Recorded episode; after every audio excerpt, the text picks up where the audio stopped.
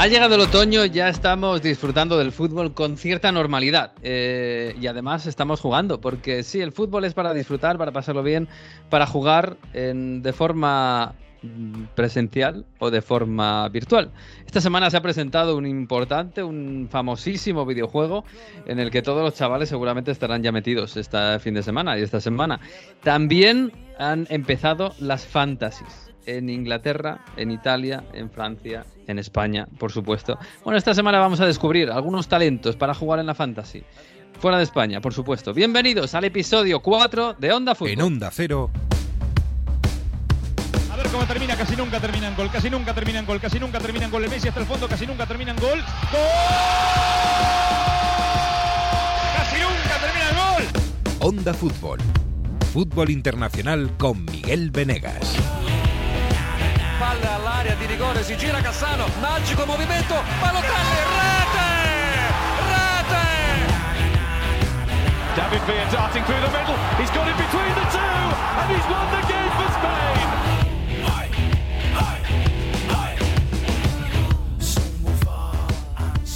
Pues aquí estamos, ya con velocidad de crucero, el Onda Fútbol y las ligas y todo, y ya descubriendo quiénes van a ser un poquito los mejores, por lo menos del primer tramo de la temporada. Hola Mario Gago, ¿qué tal? Muy buenas.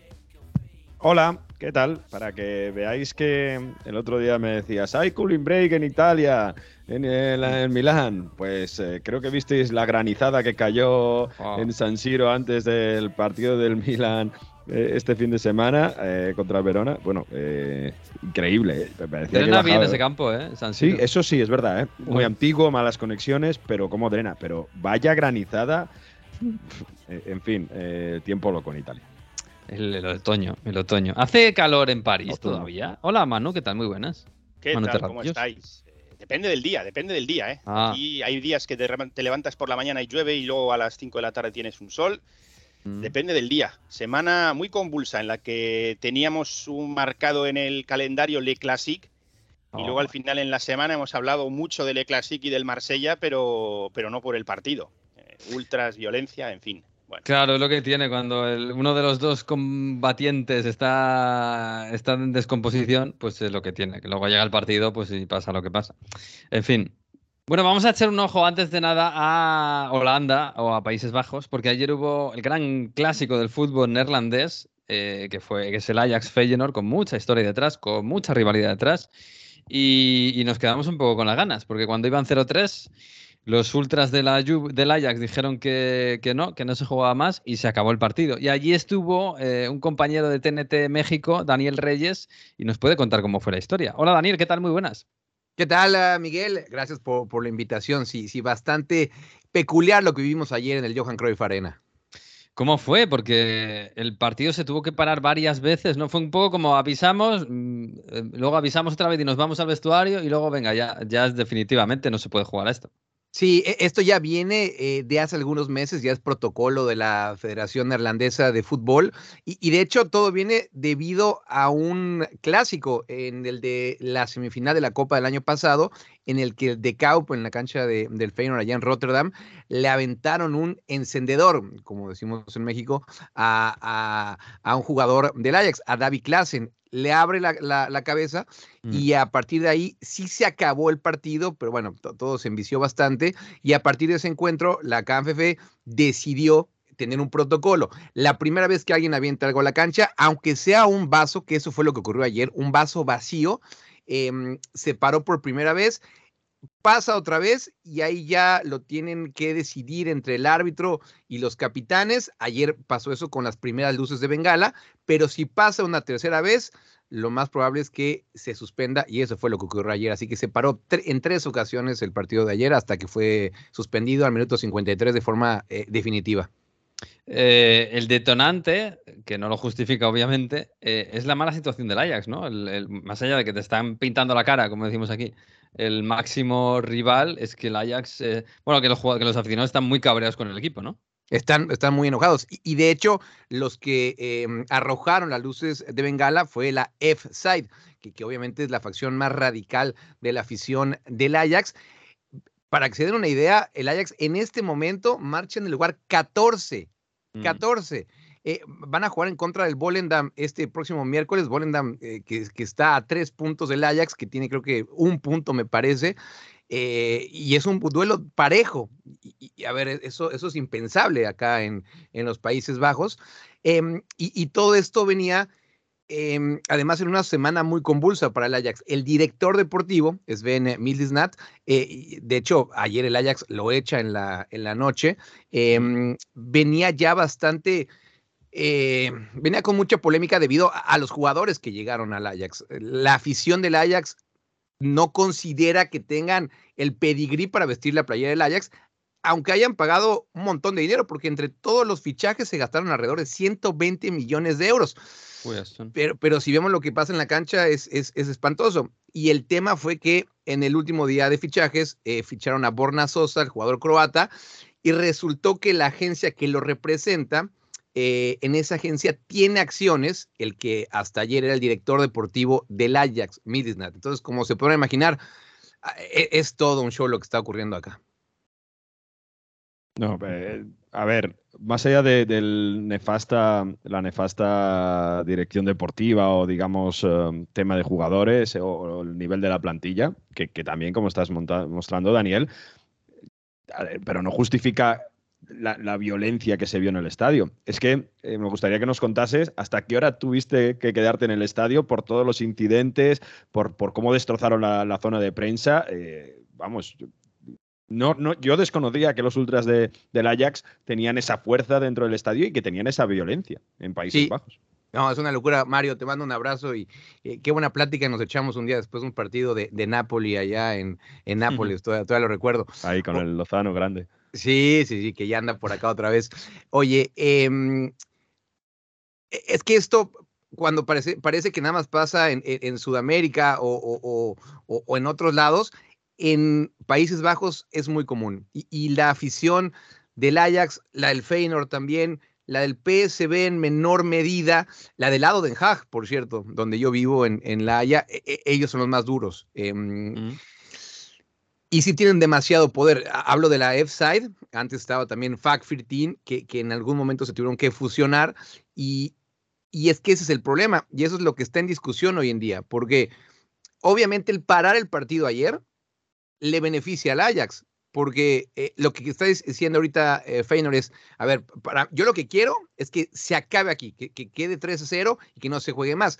La Federación Holandesa es la que tiene que Em, decidir qué va a pasar, porque Ajax quiere que se termine el partido. Pero obviamente esto la afición lo sabe y quiere sacar provecho de esto, porque Ajax llegaba bastante mal y pintaba para una goliza histórica. Iban 3 a 0, mm. pero si no se hubiera parado el partido en esas tres ocasiones, yo les aseguro que el primer tiempo por lo menos acababa 4 por 0. Em, esto lo sabía la afición. Y, y, a ver, también la pregunta es, ¿cómo meten esas luces de bengala? E, e, es el poder que tienen em, los ultras e, en, en, Holanda es bastante, aunque desde fuera, la verdad es que, no se entiende mucho, pero sí, sorprende. sí sorprende. Eso pasa en países del sur de, Europa. bueno, en, Francia, no sé qué me vais a, decir, ¿eh? porque eh, no, no, yo lo que veo es muchas similitudes, por no entrar ya tampoco en, muchas más historias. Eh, a mí lo que me sorprende es como lo que cuentas. Veo muchas similitudes con Francia sobre el poder de los ultras y demás, y lo del famoso protocolo. Aquí en Francia paran una vez. Paran una vez, si se da el caso, se avisa, se vuelve a jugar y si ya hay otro incidente, se para el partido. El problema que veo es que no hay ninguna acción ni de la liga, no sé si en los Países Bajos es similar, para poner fin de verdad, porque en, en, Francia cuando se instauró este protocolo, que fue cuando se llevó ese botellazo Dimitri Payet en el campo del Olympique de Lyon, una de las soluciones que se sacó es ponemos unas redes altas en los mm. corners para que si tiran algo no le dé al jugador y luego si eso paramos el partido, que son soluciones entre comillas para un caso de crisis en un partido concreto, pero no hay una ofensiva real para acabar con este tipo de ultras eh, que como dice Daniel, en Francia es similar, tienen mucho poder en los clubes, tienen mucho poder en las masas sociales y las ligas ahí deberían meterse de lleno para no tener que andar con protocolos para un caso concreto, en un partido concreto, sino para que esto no se dé en general. Me imagino que alguna sanción, que habrá sanción para el estadio, ya no solo para el club, sino para el estadio, algo de cerrar gradas o algo, ¿no?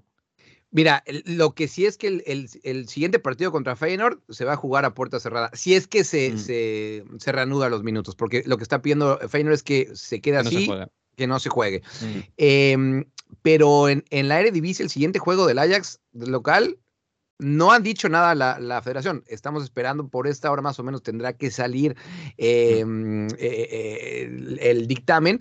Yo supongo que sí, ¿eh? Yo supongo que sí. Por lo menos la zona donde están los ultras más radicales, la F-Side, tendría que, que, cerrar. Oye, por cierto, no le contesté a Mario hace ratito.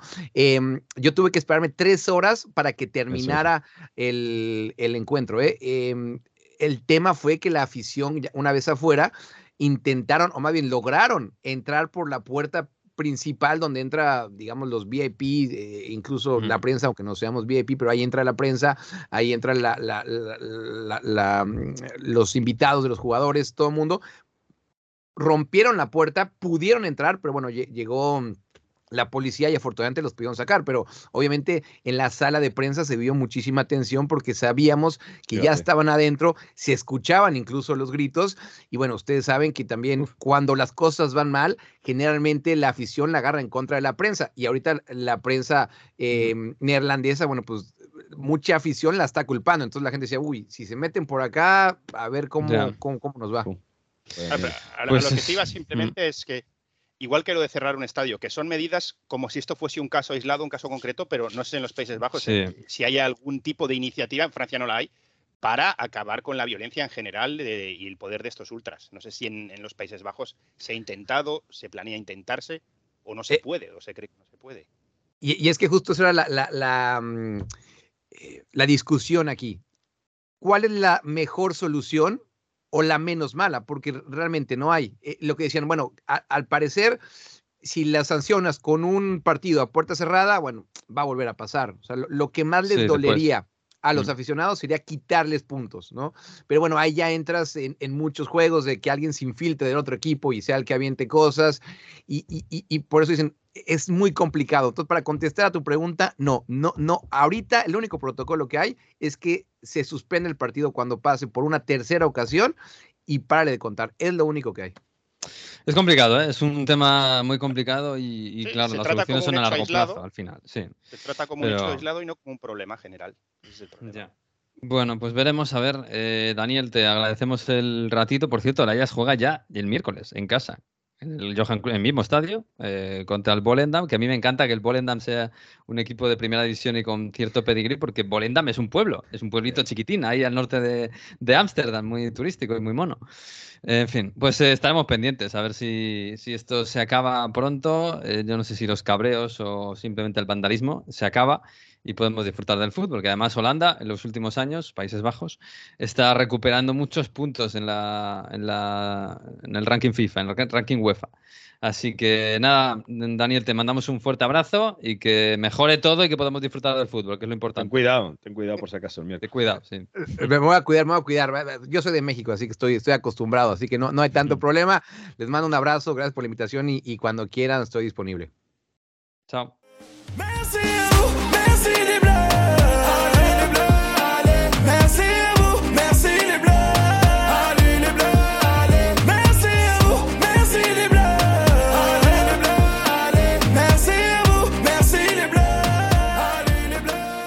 Bueno, Manu, hablando de, fútbol, no voy a decir violencia, ¿eh? que parece que tienes el San Benito. No, no, no, no.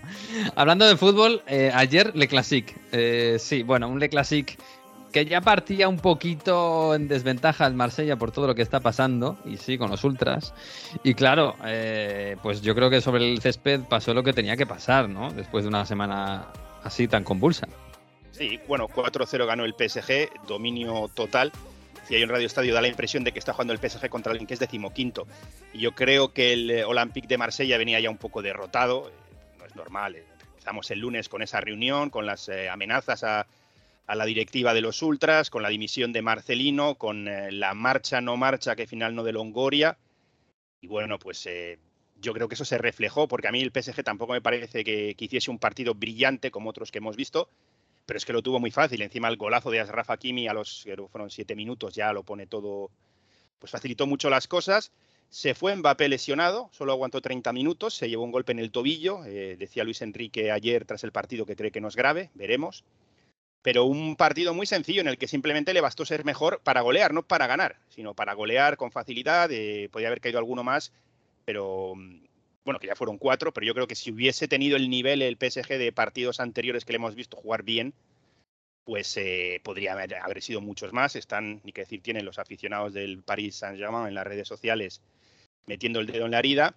Y vamos a ver qué pasa con el Olympique de Marsella, porque no sé yo qué entrenador de medio nivel europeo va a querer ahora fichar por mm. un club donde se ha revelado que te amenazan eh, los ultras, que hay reuniones entre ultras y directiva en la que dicen o te vas o vamos a la guerra, eh, pues queda un panorama un tanto extraño y, bueno, pues eh, nada, habrá que confiar en el Niza esta temporada, a ver si tenemos un poco de acción.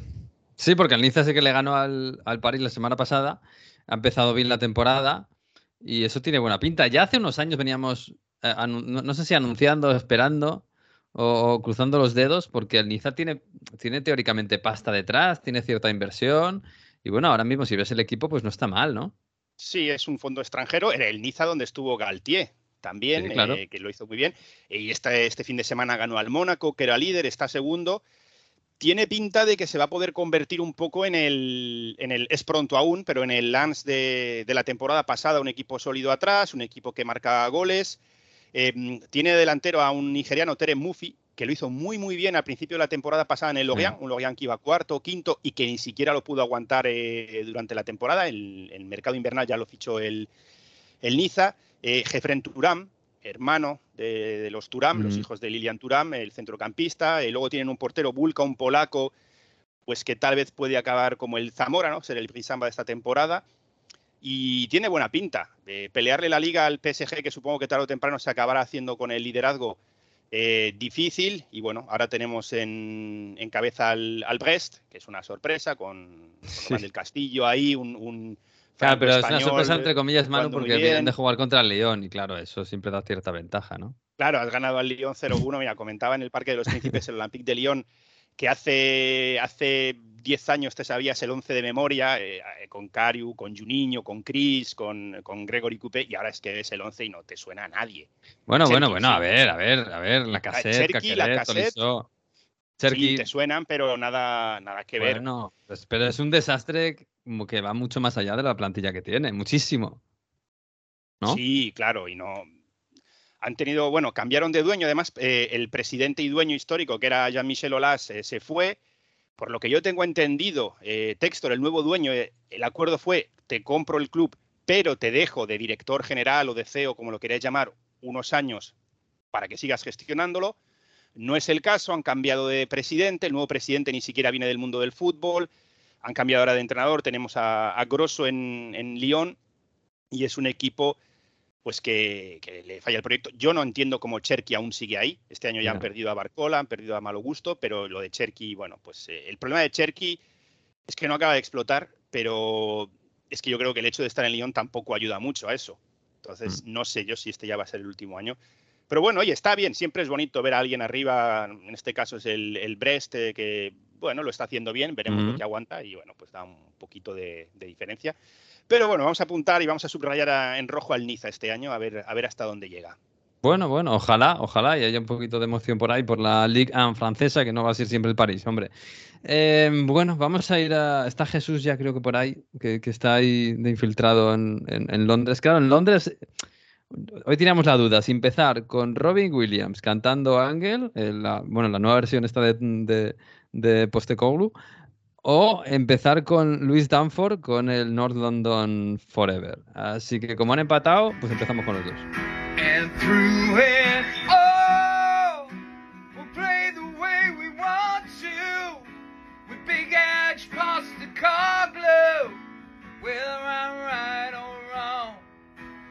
big and bold. So you can keep your Potticino, Conte and and even Christian Grove. London forever, whatever the weather, these streets are our own.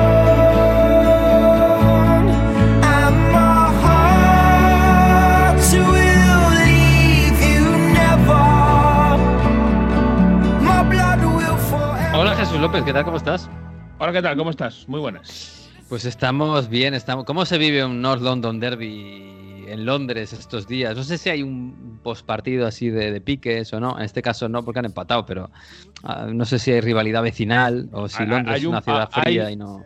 Hay, y ha habido un prepartido de piques, por ejemplo, entre Madison y Saka, que lo han dicho que durante la ah. concentración de Inglaterra, que estuvieron toda la concentración metiéndose pulles, haciéndose eh, trash talk. O sea que sí, sí, sí que hay. Y es, y es una de las eh, rivalidades más enconadas ¿eh? en Inglaterra. lo de Arsenal y Tottenham no se llevan nada bien porque yo creo que además de ser eh, equipos distintos son probablemente, em, eh, ¿cómo decirlo?, extractos sociales muy distintos y mm. claro, eso también marca mucho. De hecho, bueno, ya sabes que fue hace unos años famoso cuando en unas celebraciones em, de ganar la FA Cup, el Arsenal empezaron a cantar desde el balcón la famosa canción de What do we think of Tottenham?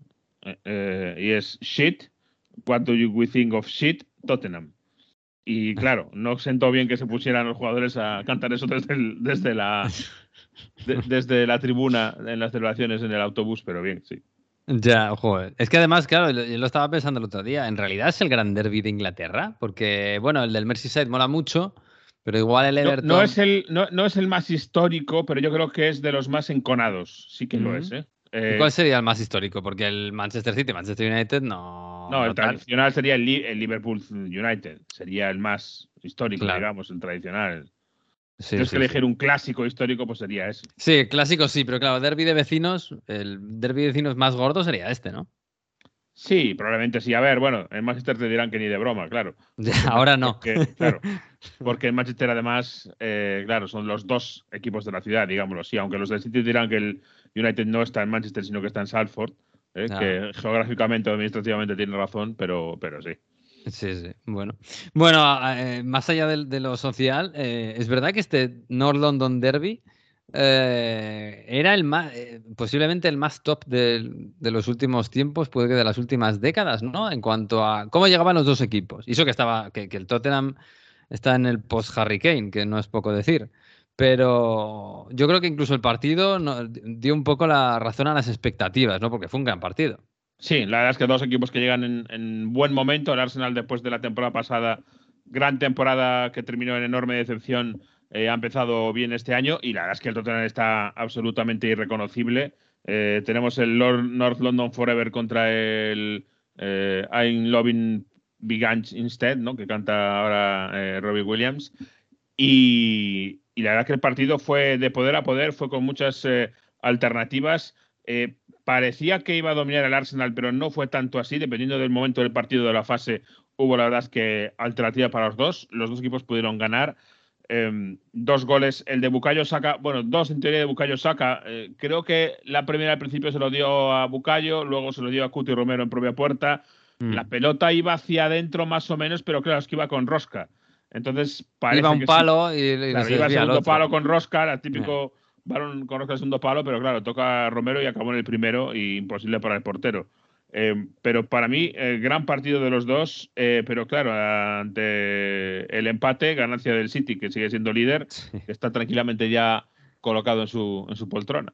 Sí, en su pedestal. Y eso que eh, no vamos a hacer un tema de esto, ¿eh? porque claro, sigue marcando goles, pero, pero Haaland sigue fallando goles, claro. que, la gente no suele ver los, partidos enteros, ve los highlights y ya está. Pero en todos los partidos está fallando, ¿eh? ocasiones claras. Luego mete una o dos. Pero eso significa, ¿sabes qué? Que es que el City eh, crea, genera. genera para aburrir. ¿sabes? Eso, es la cuestión.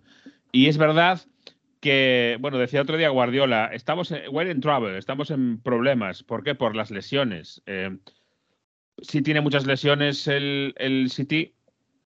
Y es verdad que eh, con los nuevos futbolistas que están jugando ahora, eh, es un equipo un poco, yo diría que con un alma un poco distinta, porque diríamos que es un equipo mucho menos de toque y mucho más de, de, jugadores más verticales, pero desde el centro del campo. Es decir, tanto Mateus Nunes como Julián Álvarez, como eh, Doku, el Conde, como. Phil Foden. claro, si cambias eso con cuando jugaban con seis eh, centrocampistas, con Gundogan, con Bernardo Silva, con Kevin De Bruyne, incluso Grillis.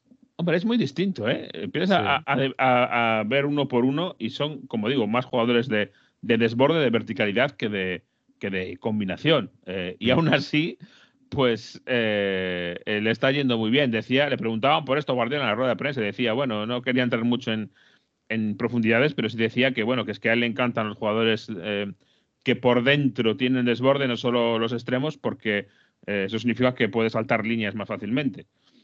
Eh, y por ahí viene un poco la, historia. Entonces, bueno, es, un, es una cosa distinta y la verdad es que el hecho de que Julián Álvarez esté más o menos asentado y le veamos mucho en los once del, del City, yo creo que es una noticia tremenda para él, porque es un cambio importante. Y sabemos que Guardiola eh, puede tenerlo tres meses a un jugador de titular y de repente en enero ha cambiado completamente el equipo de nuevo, pero ojo, ¿eh?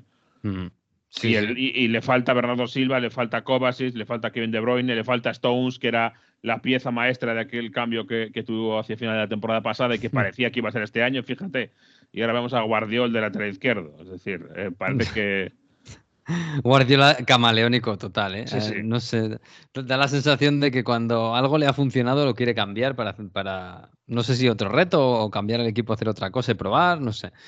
Es que es culo inquieto, pero bueno, eso también lo ha hecho, le ha hecho grande. Y ahí está, pues mm, el, único equipo de Inglaterra que lo ha ganado todo, porque detrás de ellos está el Liverpool, que por cierto está renaciendo. El Liverpool, no sé si al Tran Tran un poquito más en la sombra que otros, pero está, está ya segundo, a dos puntitos del Manchester City. Le ha ganado al West Ham este fin de semana. Pues mira, Salah no hace quizás golazos que podamos ver en los vídeos repetidos, pero Liverpool funciona, ¿no? Más o menos.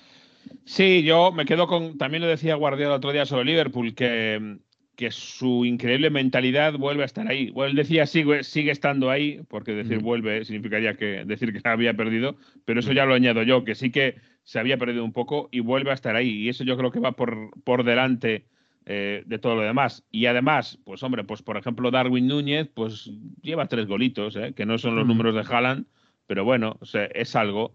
Eh, y empieza a funcionar un poco más. Ha vuelto Lucho Díaz, que el año pasado apenas le vimos y que la verdad que, es alguien que le da un poquito más de, vuelo por ahí al, eh, Liverpool. Y claro, el centro del campo pues es muy distinto, con McAllister, con Soboslai, eh, con ahora también eh, que anda por ahí. Es decir, hay mucho, mucho nuevo nombre en el centro del campo.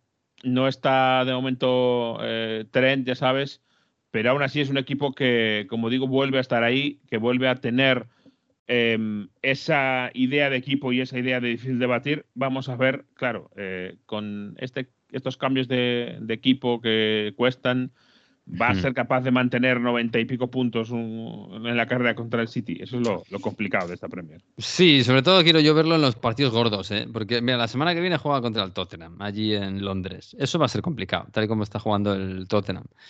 Porque de lo que, de lo que hemos visto, mm, bueno, el Newcastle era complicado y lo ganó, es verdad, pero estaba el Newcastle empezó un poquito al tran-tran, em, empató con el Chelsea. Es que con el Chelsea, que casi, es un mal, casi es un mal resultado tener contra el Chelsea un empate. A este paso, sí, sí. Eh, porque esa es otra. El, Chelsea.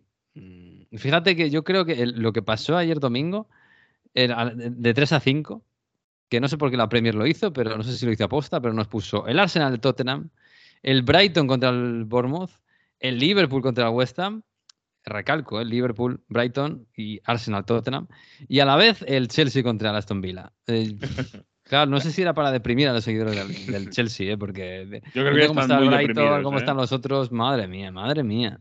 Están muy deprimidos y eh, en este tema del Chelsea hay que dar un, un, dato, un número que yo creo que es muy, muy significativo. El dato es 852.609. Eh, ¿Sabes qué es lo que significa ese dato? Según Domino's Pizza, es el número de pizzas que ellos han servido desde el último gol del Chelsea. ese, es el tuit que han puesto para trolearles. Y claro, cuando ya el equipo eh, es, el, es el chiste nacional, ¿no? Eh, es que algo, algo raro falla y alguien se va a enfadar. Y más cuando se han gastado, bueno, pues ya no sé, ya es que ya no sé cuántos dinero se ha gastado el Chelsea. No, me acuerdo. Pues era, un millón, o sea, mil, mil trescientos millones o algo así. Contables piscinas de, monedas doradas del tío Girito. Es verdad, pero fíjate que no me había dado cuenta. Vi lo del tuit de Dominos que me plazaste tú ayer, pero no me había dado cuenta. Es que en septiembre no han metido un gol. Claro. en septiembre no ha metido un gol el Chelsea. Es, es, el problema. alucinante. Eh, metió goles el último el 25 de en, Premier, ¿eh? el 25 de agosto ante el Luton Town, que ganó 3-0 en casa. Desde el 25 de agosto no ha vuelto a meter un, golito. O sea, se va a cumplir un mes ahora. Eh, esta semana se ha cumplido un mes. Pero en serio, nadie, no sé, eso, pasa aquí en España y estamos quemando contenedores o algo, no sé, es que es tremendo. Con lo que, claro, o sea, no, pongo en, el contexto no es que es un equipo clásico, que es un equipo con muchos seguidores, que ha ganado reciente. No, el equipo es el, contexto es que se han gastado más que de lo que se ha gastado nadie en la historia del fútbol mundial. Es que es, es tremendo. Es increíble. lo que juegan, pero bueno. No sé. Está, la gente, las calles en Kensington están tranquilas, ¿no? Es un barrio. Sí, no, es un barrio muy de quemar contenedores, eso, es verdad. pero, pero la verdad es que empieza a haber muchas voces contra Pochettino que, le, que no es capaz de, hacer atacar al equipo cuando un equipo se le cierra. Es el principal, eh, el principal problema. Y claro, es que además eh, este fin de esta semana, perdón, entre semana en Copa de la Liga le toca, me da el casi jugar contra el Brighton. Entonces, Uy, es verdad. el equipo de moda contra el equipo de moda eh, de mala moda, ¿no?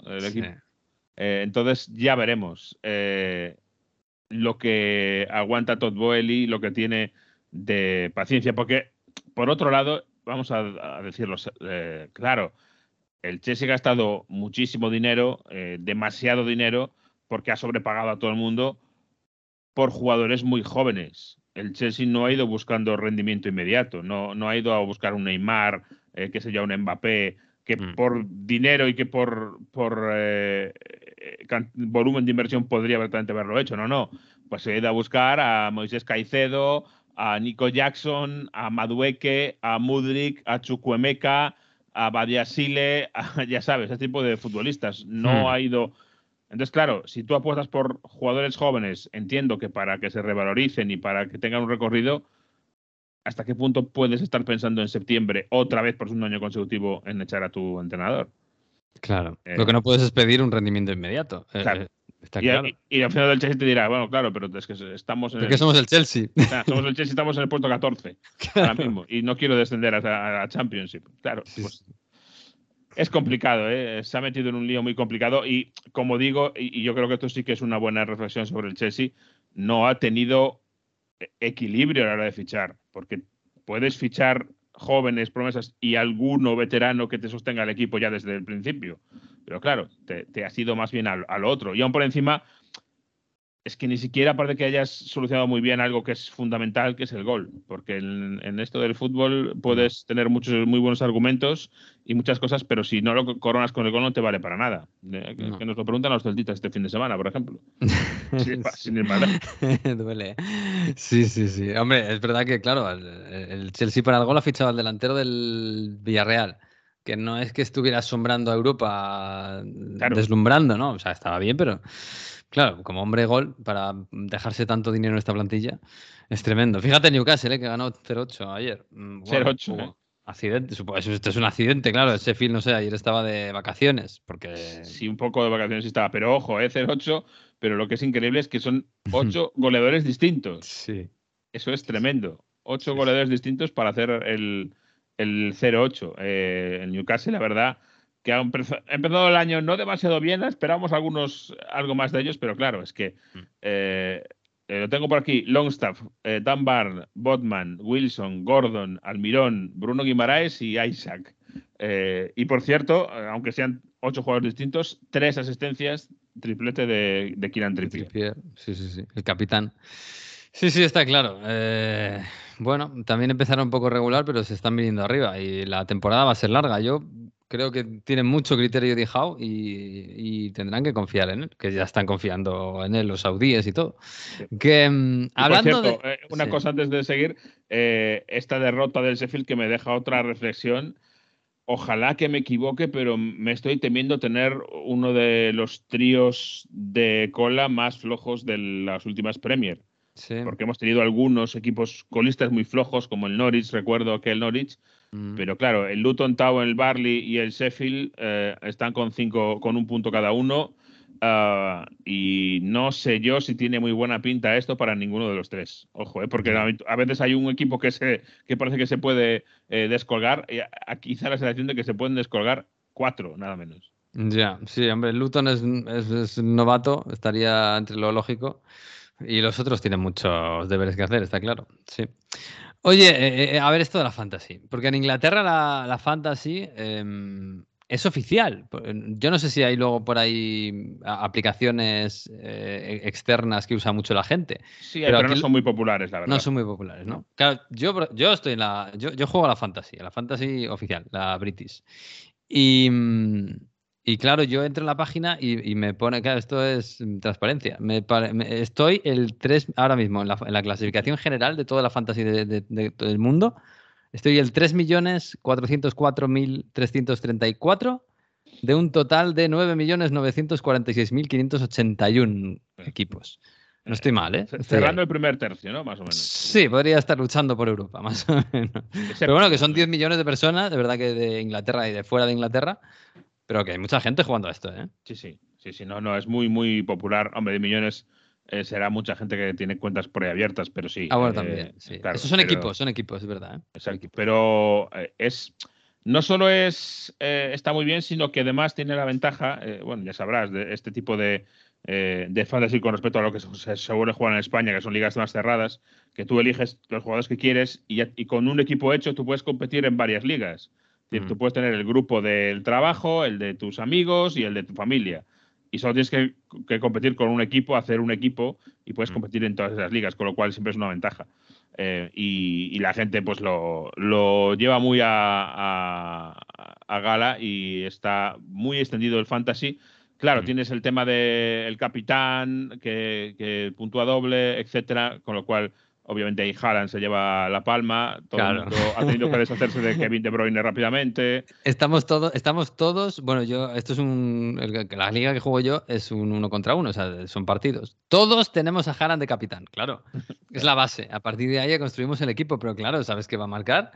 Pues eh, es, lo, es lo más obvio. Lo malo que tiene esta fantasy es que, tiene, es que lo. A ver, ahora mismo. Pero, los, tú tienes a mi toma o no? A ver. No, no tengo a mi toma. Ah, estoy pues mal, mal, mal, Ya. Eh, bueno, aún así estoy bastante bien en la clasificación. ¿eh? Como panenquita no pasas el. no paso, no. La criba.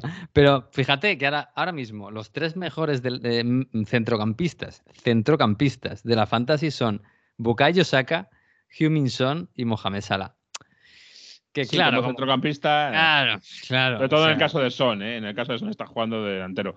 si quiere ser muy eh, generoso, vale, Salah, que juega por la derecha, que juega de. Eh, no juega centro, centro, bueno, pero, pero ya son, con Son se acaba un poco la excusa.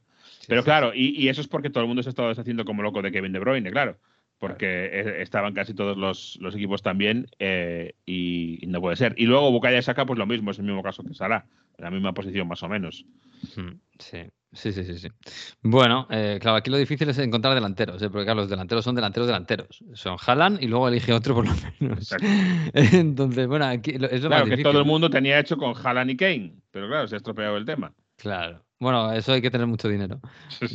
que, eh, tener a uno bien, pero dos, sobre todo Haaland, que cuesta mucho. Pero luego ahora está Julián Álvarez, que mm, quizás no dábamos un duro por él, no, porque no sea bueno, sino porque no jugara de titular y está haciendo goles. Y luego ya están Edward del Crystal Palace, Watkins del Aston Villa, Agonigi del Nottingham Forest, Solanke del Bournemouth. Estoy leyendo de, el, orden, ¿eh? Con lo cual es muy interesante los delanteros que pone la gente, porque es mucho más difícil buscar delanteros eh, que te van a funcionar que centrocampistas. Porque al final los grandes juegan con supuestos centrocampistas de delantero. Con, extremos, sí. Sí, sí, sí. Pero bueno, pues nada, hace un. Yo de esos que has dicho me quedo con Oli Watkins, por cierto. Sí, bueno, le metí un gol, un gran gol al Chelsea este fin de semana. Sí, sí, sí. Yo tengo que cambiar el portero, que tengo a Pope. Eh, hizo que este fin de semana ha ido bien, pero iba a poner a Vicario, fíjate, menos mal que este fin de semana no lo he cambiado. Porque Vicario, el del Tottenham, está haciendo muy bien, pero claro, se ha llevado. Oye, Robert Sánchez, ¿eh? que es verdad que el Chelsea está para sopitas, pero está siendo el mejor del equipo prácticamente. casi, casi, sí. Y luego también está David Raya, ¿eh? que parece que, se asienta. Aquello que nos contó Arteta de que, de que iba a rotar porteros, no sé yo si no va a ser una, una mentira como las patas muy cortas. Porque da la sensación de que no va a ser. Ya veremos, igual en el próximo partido, bueno, el próximo partido es de, es de Copa. pero sí, y, David Raya que está ahí. Yo, fíjate, en este tema de, de Arteta y David Raya y esto que ha dicho, yo no sé si no le ha pesado el recuerdo de Joe Hart. Joe Hart mm. eh, era un futbolista mm, titular de la selección inglesa en la portería, que era como capitán, era como el yerno ideal del país, todo el mundo le quería y cuando eh, hacía cantadas con el City y le quitaba a Pellegrini, eh, la gente se volvía loca de cómo se le ocurre quitar a Joe Hart. Llegó Guardiola y directamente se lo, no es que no lo pusiera titular, es que se lo cargó eh, del mm. equipo, de la plantilla y, lo echó, entre comillas. Le buscó un equipo.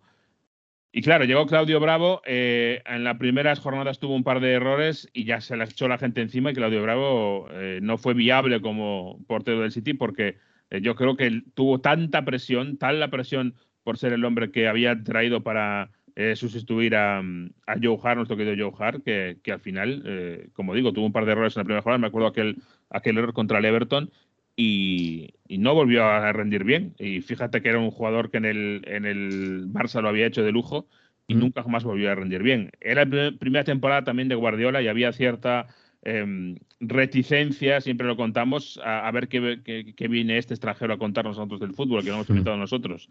Que la Premier hay que jugarla de esta forma y no se puede jugar de ninguna otra. Ya ves cómo, cómo ha quedado eso. Y yo creo que se acuerda un poco de aquello Arteta y, no ha querido decir abiertamente me acabo de cargar a Ramsdale para poner a David Raya, pero claro, lo han fichado eh, por un buen dinero del, del Brentford y en la segunda jornada o segunda o tercera ya lo pone de titular. Hombre, a mí me parece que blanco en botella, ¿eh? pero vamos a ver. Pues habrá que verlo, porque, bueno, al final es como todo. Si lo hace muy bien, pues no le, no le podrá quitar siquiera. Y si tiene algún error, pues, eh, pues ya veremos. En fin, Jesús, pues nada, me quedo con. Me, voy a quedar con el falta calcio y estas cosas que vienen por aquí. Dale, dale, a ver si tenemos canción buena hoy o no. Ya, ya sé que no. Pero Abrazo. Ciao. Sapore in bocca dalla sera prima. Dicevi sono la tua medicina.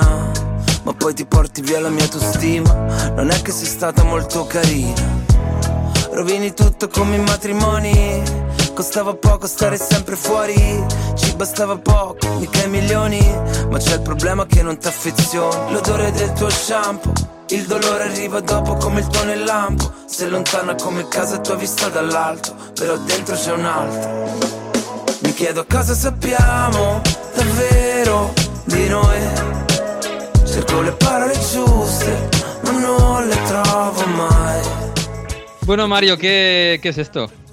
Fra Quintale e Coez, un poco de rap italiano, que yo creo que habíamos traído poco en esta sección Hace tiempo italiana. que has centrado mucho en el pop, así noventero. En el indie también hemos traído un poquito, ¿no? Un, sí, poco, un poquito indie, sí. sí. Lo que suena. Italiano, sí. Y bueno, son dos raperos italianos, uno de Fra Quintales, bastante famoso, de, Brescia. De hecho, en el metro de Milán, si alguien va por Milán estos días, que ha sido la, esta semana la, la, semana de la moda de Milán, está el cuartiere de Brera increíble, han hecho desfiles por medio de la calle. Bueno, pues está lleno de conciertos de este señor, de Fra Quintale, y una de estas canciones que ha sacado últimamente con, con otro rapero que se llama Coez, y esto se llama ¿Qué culpa neo? ¿Qué culpa tengo yo? Oh, qué culpa Neo. Ahí está, Mario disfrutando de la semana de la moda de Milano. Io che dimentico sempre tutto in fretta, ma noi no. E se mi scappa da piangere, io che colpa ne ho. Io che colpa ne ho. Bueno, pues muy bien, suena bien, suena bien, está bien para afrontar este otoño que ya hemos eh, estrenado en Italia. Eh, Mario, estaba enganchado ahí con Jesús con la fantasy, que por cierto estoy líder de mi liga, no lo he dicho, estoy líder de mi liga. Em, que en Italia, ¿qué? En Italia estáis más locos que nadie con el Fantacalcio. O sea, estábamos hablando con Jesús de 9 millones y pico, casi 10 millones de equipos en la fantasy de Inglaterra es verdad que a nivel mundial. En Italia, en Italia será más, ¿no? Pues no, no, tengo cifras oficiales, la verdad. Pero. Pero en la, calle es, locura, o sea. Todo el mundo habla. Además, estamos en una eh, fecha muy. en estas semanas que son. Eh, bueno, ya lo hemos pasado seguramente. Durante el parón de selecciones es muy determinante porque se hace la gran subasta, la asta del Fantacalcio. Y la gran diferencia aquí, seguramente con España, que donde hay mercado abierto, todas las semanas se pueden comprar, vender jugadores y todo esto, es que aquí al inicio de temporada, a finales de agosto, inicios de septiembre, se hace esta gran subasta y cada equipo, cada jugador compra entre 25 y 31 jugadores por, por, escuadra, por, por, equipo. Y se hace una gran subasta que dura horas y horas, es de esto de toda la noche, oh, con pizza y birra, con cerveza y pizza. Y en esa gran subasta cada equipo llama a un jugador y se va subastando. Pues eh, Venegas llama a Romelu Lukaku, 10, 20, y así va se va subastando quién se lleva ese jugador. Y bueno, pues cada uno elige los créditos que hay y a partir de ahí se, se hace esos grandes equipos. Luego hay posibilidad de intercambios, hay mercados de reparación, como se llaman, eh, ventanas de mercado para, hacer algún fichaje, pero es bastante eh, curioso y un acontecimiento bastante marcado en el calendario, esas subastas de Fantacalcio que condicionan lo que va a ser toda tu temporada. Bueno, ¿te has traído un especialista en Fantacalcio o, o, en calcio en general? Bueno, eh, especialista, amigo del programa, amigo en Mario no da la talla, entonces ha dicho, vamos a llamar a Estefano no, porque yo he hecho mucho fantacalcio con él y yo sé que es una persona que tiene apuesta mucho por jugadores desconocidos. Y claro, aquí es muy importante eh, comprar a jugadores a un crédito, a dos créditos, para luego tener mucho dinero para ir a las grandes apuestas, ¿no? Para, para Turán, para Lautaro, para, para Lukaku, para Blauich. Entonces, Estefano Rosso es un gran especialista del fantacalcio. ¿Qué tal, Estefano? Hola, ¿qué tal? Muy buenas. ¿Qué tal? ¿Cómo estamos? Bien, bien, bueno, ese año, como dijo Mario, pues lleva muchos años perdiendo con, ante mí al Santa Calcio, así que perfecto para esa. así no tienes presión, claro. que bueno, de, jugadores, claro, yo no estaba pensando, claro, ahora yo voy a hablar de Cup Mainers o de, de Ketelaer y vas a decir, bueno, esto es. bueno, de Ketelaer sí que era buena apuesta esa, esa temporada, ¿eh? O sea, tampoco, o sea, se sabía que el nivel no era el de Milan del año pasado, pero después de la temporada que hizo, eso fuera, era una buena apuesta, sí, sí, claro. Lo que pasa este año es que está arruinando a todos los, jugadores del Fantacalcio, eso eh, Simen, que va ah, bastante mal, ahora ha fallado el penalti y tal, y bueno, el Nápoles en general un poco se podía imaginar que no iba a ser el mismo nivel del año pasado, pero ni él ni Kvaratskhelia son, están a la altura de, vamos, de lo que se esperaba, vamos. Claro, uno piensa en Italia y me imagino, claro, estaba, estaba hablando antes de la Premier y todos tenemos en la Premier a, a Haaland, de titular y de capitán, porque es el que sabes que va a puntuar. En Italia, eh, no sé, ¿hay alguno así? ¿Lautaro? Sí, en Italia es Lautaro. esta es la temporada de Lautaro. y Lukaku, ¿eh? En, sí, el pero... Calcio, Lukaku para mí ha sido el que más se, ha pagado incluso, porque, claro, a ser el jugador más determinante, eh, fijaos que lleva, en esta semana que estamos hablando, ha marcado contra el Empoli en Europa League, no cuenta, y contra el Torino. O sea, piensan que puede dar más bonus, más asistencia, te da un punto, gol, tres puntos. Sí, pero es cierto que, o sea, eh, igual Lukaku ha sido pagado más porque ha llegado más tarde, ah, con, con, el hecho que la temporada ya había arrancado, algunas ligas ya hicieron la subasta antes del comienzo de, antes del cierre del mercado. Y por eso, ¿sabes? Quien se quedaba con créditos sin delantero, pues apostaba todo a por, a por Lukaku. Pero Lukaku llegó con mucho, muchas eh, interrogativas, ¿eh? porque no estaba seguro de que iba ni a encontrar condición tras pasar todo, llevar todo el verano sin entrenarse. Y bueno, entrenarse solo, pero sin equipo. Y, y también en la Roma, o sea, tampoco es un sistema de juego, es un sistema de juego muy peculiar para incluso para los delanteros. Pelotti el año pasado quedó a temporada cero en la, en la liga. O sea, tampoco es normal, ¿no? Eh, en plan, seguramente tiene sus responsabilidades, pero no solo, o sea, es un juego muy difícil, se juega mucho de, de, de, mm, ¿cómo se dice en español? No me sale la palabra, de, de, falta directas y... Mm. cuenta, mucho, cuenta mucho las asistencias, por eso es muy importante quién saca las faltas, quién saca los corners. Mm. Di Marco eso es súper pagado, a pesar de ser un defensa, desde los jugadores más pagados, por, porque tiene ese bonus. Porque saca todas las faltas, todos los corners. Bueno, de hecho, este fin de semana marca un golazo. Ah, hay, hay, una página que te explica quién saca las faltas directas de cada equipo, quiénes son rigoristi, quiénes son los lanzadores de penaltis.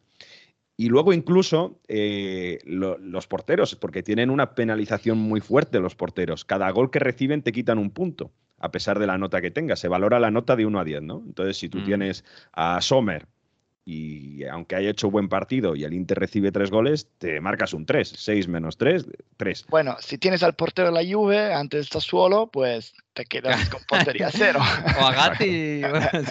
bueno, Gatti ahora ha tenido súper, súper... Oye, ahí, habrá gente que se empeñe en, apostar por inmóviles, me imagino, y que todavía lo esté pagando. Y imagino que también habrá gente que habrá apostado por Retegui este año, ¿no? Sí, bueno, Retegui y yo también. O sea, a mí me cansa mucho Tegui. Yo creo que con el Genoa sí que puede tener muchas opciones. Vamos, de momento me parece que tenga, o sea, el Genoa como equipo en sí tenga más, pueda puntuar más en casa que fuera. Mm. pero vamos, sí. O sea, mi delantera esa, ese, ese fin de era Osimen Retegui, así que me quedé ah, qué bien. cero, pero vamos. pero en el Fantacalcio en tu liga, entonces si tú fiches a un jugador no le puede tener, no le puede tener nadie más en tu liga. no. no. No, o sea, este año no abierta como en otros. Entre amigos es así, luego hay la, liga general y todo, en que todos compran todo, pero en plan, en, las ligas de amigos, tú compras tuyo, lo pagas cuanto sea, una pasta y se queda para ti. O sea, hasta normalmente hay dos ventanas. subasta. Sí, normalmente hay dos ventanas de subastas, una al arranque de la temporada y otra a la mitad después del cierre del mercado invernal. Y allí puedes dejar jugadores y comprar a otros. Oye, del. Un particular, Miguel, para, y luego ya hablamos de jugadores así un poco raros. Si queréis, yo quiero preguntaros por el Leche, claro, porque yo me imagino que. Sí, bueno, es que además ahí, ahí, bueno, Basquirotti ahí, a pesar de que fue expulsado. Super Basquirotti, que es como un Madelman, eh, decía que dentro del Fantacalcho hay dos, dos modalidades. Una que es la que conoce todo el mundo, como tú tienes tu portero, que bueno, fichas tres porteros normalmente para, para por si se te lesiona el, principal, como una plantilla normal. Tú tienes 25 mm. jugadores como una plantilla normal. Tres defensas que puedes poner incluso tres laterales, centrocampista, bueno, tres, cuatro, lo que sea. el, sistema de juego lo decides tú. Defensa, mm. basta que juegue en la defensa, centrocampista y delantero. Y luego está el Calcio Mantra, que no es que sea zen ni budista ni no, es que está muy em, especializado en posiciones. Es decir, si tú juegas con eh, un 3-5-2, no puedes jugar con tres laterales, tienes que jugar con tres jugadores que jueguen de centrales. Mm. O si juegas con 4-4-2, tienes que jugar con dos centrales, un lateral derecho, un lateral izquierdo. En ataque está el punta central y el atacante. Y hay jugadores que eh, si tú juegas 4-3-3 no pueden jugar de extremo. Tienes que tener un extremo. Es decir, Lautaro no puede jugar de extremo. Esto complica mucho más. Esta es la modalidad que yo también juego con mis amigos. Y, mm. hay que ser un experto táctico de cómo juegan los futbolistas. Esto también trae mucha polémica porque a ver en qué rol juega cada uno. ¿no? Está el rol de trecuartista que es muy particular. Esto, claro, esto está bien para que no se hagan barrabasadas como, como la que tengo yo en la Fantasy de la Premier, pues con Salah, eh, Saka y no sé quién de centrocampistas. Pero claro, dile tú a Guardiola que no puede jugar con, con, dos nueves. O dile, a, o dile a Clemente que no puede jugar con cuatro centrales. bueno, de hecho. decir que eh, también hay, hay, realidad ahí detrás, ¿eh? ¿eh? El verdadero problema del mantra es, son los suplentes porque te puede hacer una plantilla de 11 que es perfecta y encajan todos, pero la vez que no te juega Teo Hernández, ¿quién es su mm. suplente? ¿Quién te mm. juega en lateral izquierdo? Y ahí hay que, hay que hacer parejas y todo, y, eso es. Eso es guay, o menos. a ver, eh, apuestas, gente un poquito más desconocida. A ver, nombres. Dale, Estefano. Bueno, completo. ¿De dónde salimos? ¿De, la portería? Yo he apostado este año para Carnesecchi, ah. aunque Muso arrancó, arrancó, la temporada muy bien, pero Carnesecchi es un crack. O sea, seguro será el nuevo portero, el nuevo portero de la selección en unos años. Así que yo lo he comprado, tenemos confirmaciones, así que podemos confirmarlo para, para las temporadas y me lo quedo. Si no es ese año, seguro será el siguiente. Vale, pues queda. mira, yo tengo a, Bueno, además de los top, ¿no? Que a lo mejor probé el de la Lazio, es verdad que la Lazio no ha empezado muy bien. Pero eh, yo tengo a Skorupski porque es un portero que me gusta bastante. Está muy. Skorupski, ¿de dónde es? Eh, del Boloña. Ah. Muy infravalorado y creo que el Boloña es un equipo que recibe pocos goles y es una apuesta muy poco dinero que suele funcionar bien. Ajá. Bueno, defensas. Bueno, defensas yo he ido con la Gen Z, Gen Z. Así que, o sea, he comprado la pareja Gallo Dorgu de Leche, que son un 2000 y un 2004. Dorgu el año pasado ganó la Liga de Campeonato Primavera con el Leche y ya, y muy, muy bien. Y luego también la, en la izquierda, en la derecha, perdón, la, la, pareja Dodó Cayode, Cayode otro 2004 de, de, la Fiorentina. Y bueno, como Dodó acaba de, de lesionarse, pues igual Cayode va a ser el, el único lateral derecho de la Fiorentina. Eh, estos son, son muy interesantes. Sí, bueno, además la Fiorentina ha empezado bastante bien. Sí. Eh, yo, mira, he, apostado por Carlos Augusto porque creo que el Inter va a tener bastantes rotaciones ahí. Lo ha mm. hecho muy bien en el Monza y yo creo que va a sorprender en el Inter cuando juegue. Dragusin del Genoa creo que se puede apostar porque es un jugador que ya marcó cuatro goles el año pasado en, en Serie B. Y de la Salernitana me gusta Pirola en defensa también. Tengo obviamente a Pablo Marí, tengo bastantes españoles como Patrick, eh, creo un poco equipo español. Patrick, uy. Y, de Ambrosio, sí, es verdad que no es titular, pero bueno. Eh, y de Ambrosio en el Monza, pues también puede no está mal, no está mal, no está mal. Centrocampistas, aquí, bueno, suele estar la calidad de los equipos. Eh, bueno, bueno, bueno. eso es mi medio campo. Colpani, Monza unos golazos, tres goles en dos partidos en casa del Monza. Pero eh, lleva unos años ya, o sea, yo lo, sigo desde que jugaba en el Trapani, me estaba cedido del Atalanta y, es un crack él también. Luego Prati, en el, mantra sería una M, o sea, un mediano. Eh, un mediano. y eso, y, y, él también, o sea, ha exordido, eh, jugó su primer partido en Serie A ante el Udinese y jugó con una personalidad increíble. Y él también, o sea, fíjate que debutó en Serie B el año pasado, en, o sea, el año pasado, este año, en, enero de este año, porque lo compró a la SPAL, que luego, que luego bajó a, a, Segunda B, vamos, y lo compró de Ravenna y con el Ravenna había, jugado solo en Serie D, o sea, la, la cuarta división italiana. En un año se encuentra en la cuarta división, pasa de la cuarta división a la Serie A y juega con una personalidad increíble. Y bueno, y el tercero es Rafia de oh, Leche. bravo. O también Zule. O sea, depende de, de los dos. Zule, ex Juve. Bueno, propiedad de la. Los dos. Ah, eh, Rafia también. Mm. O sea, Muy ofensivo, eh, veo el equipo, pero bueno, vale, vale.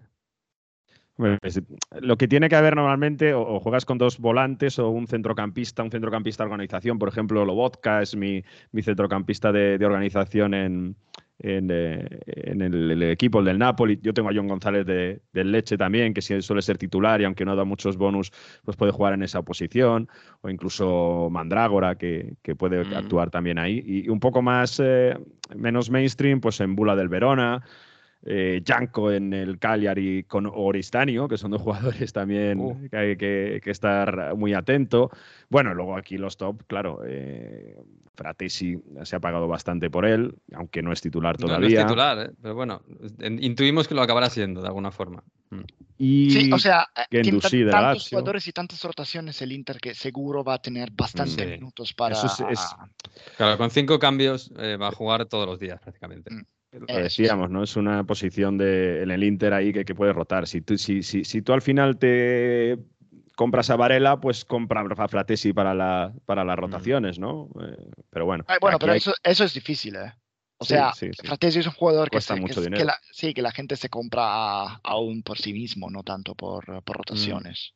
Y en esta posición, Luis Alberto, que es trecuartista, es de Luis Alberto ha empezado como un cañón, ¿eh? Claro, es, viene muy perjudicado porque si tienes que jugar con un módulo en el mantra que sea de trecuartista, si juegas en Fanda Calcio normal, no, pero es una posición muy, muy particular. Y delanteros, a ver, aquí está lo mollar. Bueno, Kristovic de Leche Ajá. impresionó muchísimo, o sea, tiene un hambre de, marcar y de, de, de, gol que es increíble, o sea, Kristovic toda la vida. Y, luego, bueno, vamos, o sea, hay los nombres grandes, eso pero ya he dicho que vamos un poco así. Eh, una apuesta muy interesante, en mi opinión, es Yildiz de la Juve. ¿Quién? Que es Yildiz, ah, el turco. Y bueno, él es muy interesante y muy poco. empezó la temporada así y jugaba de, de interior de, de, medio, medio, campo, pero con buenas buena ideas para, para ir a rematar y todo. Y, o sea, claro que tienes que comprarlo para, para llevártelo en las temporadas siguientes, no para este año.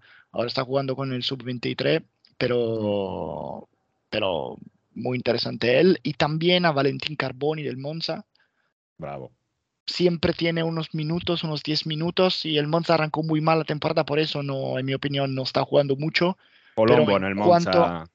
Eso sí, pero en cuanto se vuelva a tener, o sea, el Monza vuelva a estar un poco más tranquilo en la clasificatoria, pues seguro Carboni va a tener más espacio. Pues Yo tengo a Carlson del Boloña también, que lo ha hecho bastante bien en Eredivisie, y eh, Isaacsen de la Lazio, eh, bueno, lo ha hecho, lo ha hecho bastante bien. Si tiene minutos, pues a lo mejor puede jugar. Pero, bueno, eso siempre es peligroso, ¿eh? O sea, Lazio, has visto cuánta gente se ha quemado a jugar tras inmóviles. Sí. Es complicado, es complicado. Duban Zapata en el Torino es un jugador que mm, a lo mejor, eh, bueno, viene un poco, no sé si rebotado, ¿no? Pero ya ha hecho su primer gol este fin de semana con el Toro y creo que puede dar Puede renacer ahí, sí. Sí, sí, y para mí, bueno, eh, Retegui creo que más allá de los top de eh, Lautaro, Leao, Lukman, Lukaku, incluso, bueno, Dybala es un poco, puede jugar de, eh, de, delantero, eh, pues son top. Y me falta alguien, Retegui y Escamaca son los que ah. decía bueno, Escamaca. En el Genoa, y Escamaca, que lo que pasa es que se ha lesionado en su vuelta a Atalanta, pero a mí me parece que Escamaca en la realidad de Bérgamo puede hacer muchos goles mm. y esa es mi, delantera titular cuando están bien Retegui. Esperamos, lo que pasa es que ha empezado tan bastante bien Atalanta con Lukman, con De Ketelar y con Mainers, que a ver cómo entra Escamaca después. Pero bueno, sí, Escamaca es joven, es italiano, es un perfil que le puede ir bien, yo creo. Oye, Mario, pero tú me has dicho nombres junkies y, luego tú vas a apostar por Scamaca. No, hombre, o sea... claro, he dicho para que la gente entienda, se va a decir que solo jugamos con gente, con delanteros del, del Monza y demás. Claro, Oye, ojo. Tú, tienes Osimen también. ¿eh? ¿eh? Sí, sí, pero son nombres que, que, que hay que apuntarse, ¿eh? porque seguro lo van a...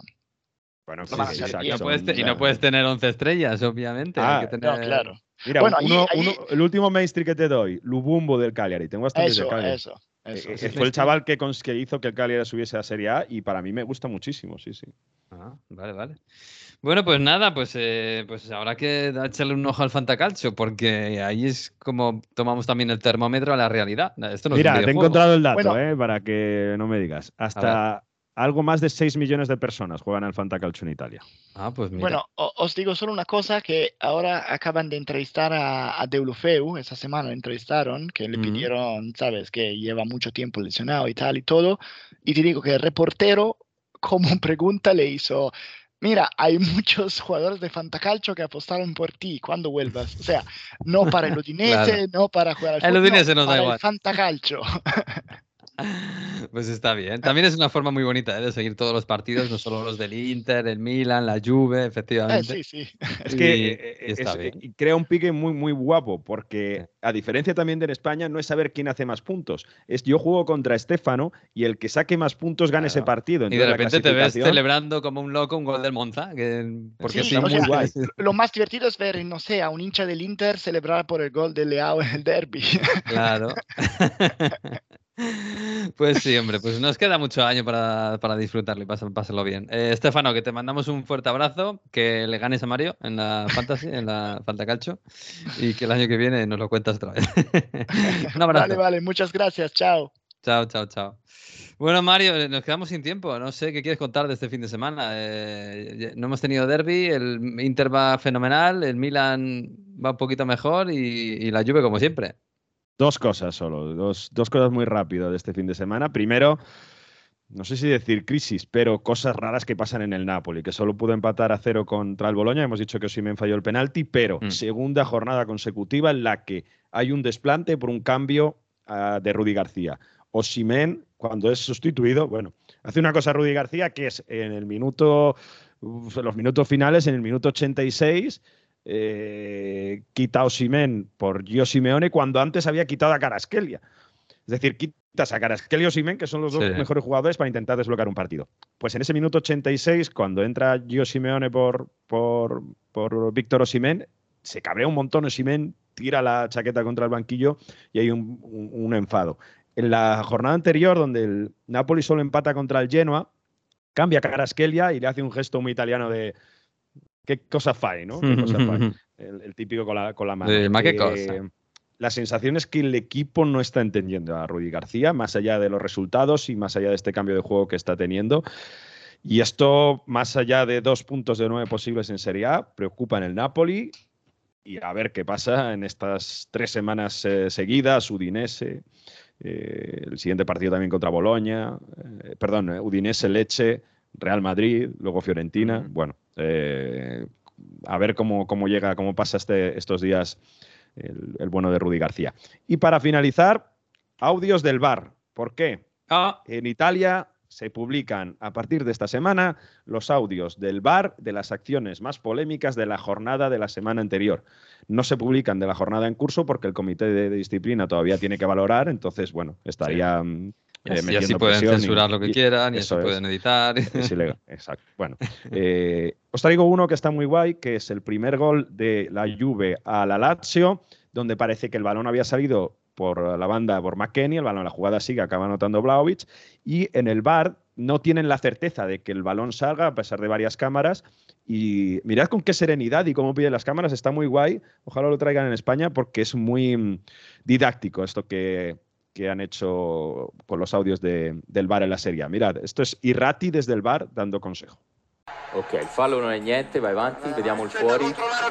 Sì, Fabio, ho controllato che non sia fallo su immobile, ok, devo controllare il pallone che sembra...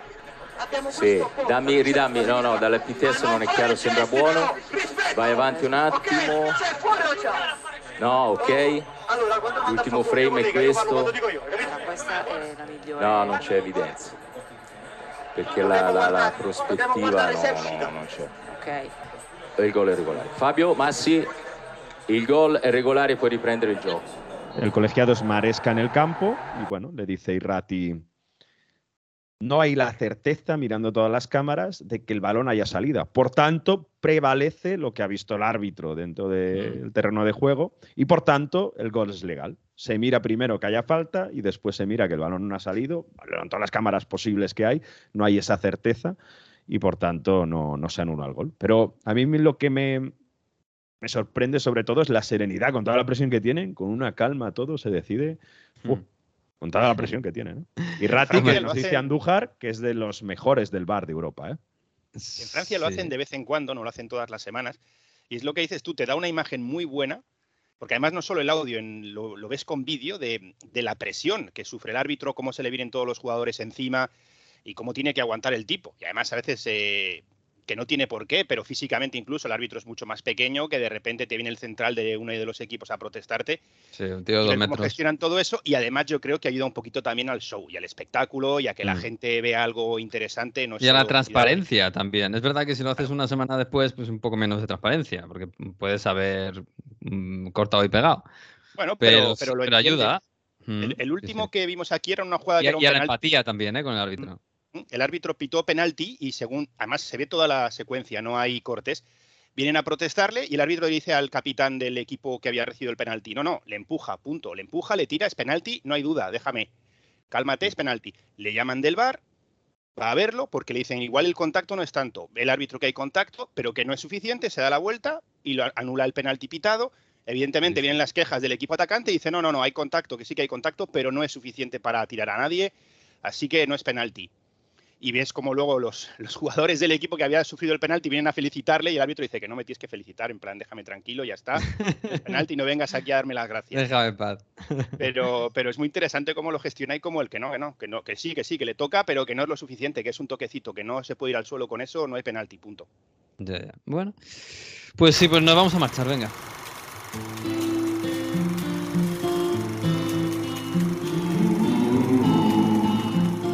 Pues sí, nos marchamos, pero antes llega el profesor Víctor Gómez Muñiz, el hombre de cuadernos de Ródoto, que esta semana vuelve con el curso de Historia Futbolística 2023-2024. A ver qué nos cuesta esta semana el profesor.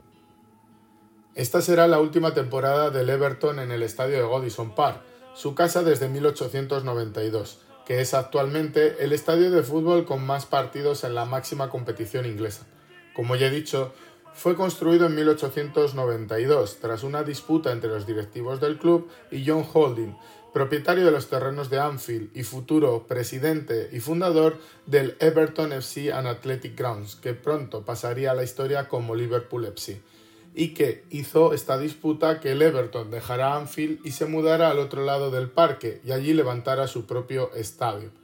Entre los honores que tiene este campo destacan ser el único estadio inglés en ser sede de la semifinal mundialista sin ser el estadio de Wembley. Por otro lado, fue el primer eh, terreno de juego inglés en tener calefacción bajo el suelo y el primero en tener dos gradas en cada uno de los lados del terreno de juego.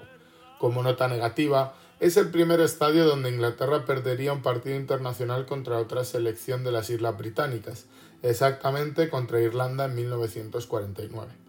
Otro de los detalles que se cuentan de Godison Park es que fue el primer gran estadio británico en tener banquillos, los llamados duck out, el tradicional banquillo estilo trinchera excavado al borde del campo en, la grada principal. Pero este último detalle no es invención del propio Everton, sino que este invento se lo debemos a Donald Coleman. Fue un lateral escocés, internacional cuatro veces con su selección entre 1911 y 1913 y con una trayectoria de más de 300 partidos con el Aberdeen. Su carrera se vio interrumpida por la Primera Guerra Mundial. Tras su regreso de las trincheras de Francia, siguió jugando un tiempo y fue jugador-entrenador del Dumbarton en 1920. Siendo entrenador ya, tuvo un trabajo de verano en Noruega, y allí vio cómo los entrenadores locales se metían en caballas para protegerse del frío. Esto, unido a su obsesión por el juego de pies de sus jugadores, hizo que se le ocurriría más adelante la idea del banquillo. En 1931 se hizo cargo del Aberdeen, y fue allí, en el estadio de Pittbury, en el que ordenó al personal excavar un área rectangular junto al terreno de juego y techarla, y ahí podría estudiar los movimientos de sus jugadores y dar las instrucciones pertinentes a los que no jugaban. El presidente del Aberdeen, eh, Patty Travers, se lo permitió. Un tiempo después visitaría a Pittbury el Everton, y la idea del banquillo les gustó, y lo llevaron a la prestigiosa First Division. Al final de esta temporada, cuando derriben Godison Park, se hundirá junto a sus ladrillos un pedacito de la historia del fútbol europeo y un gran pedazo de la historia del fútbol inglés.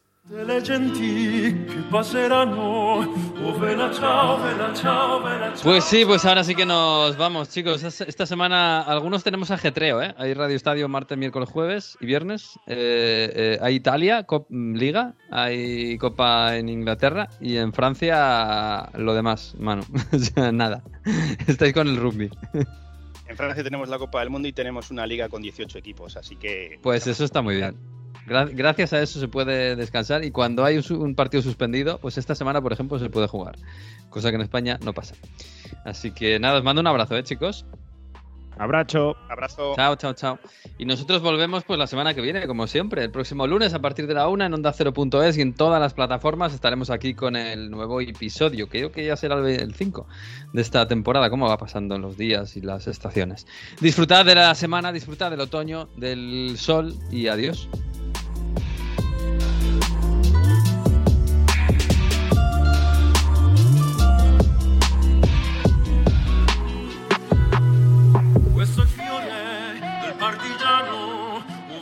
Ciao, bella ciao, bella ciao, ciao, ciao, e questo è il fiore del partigiano.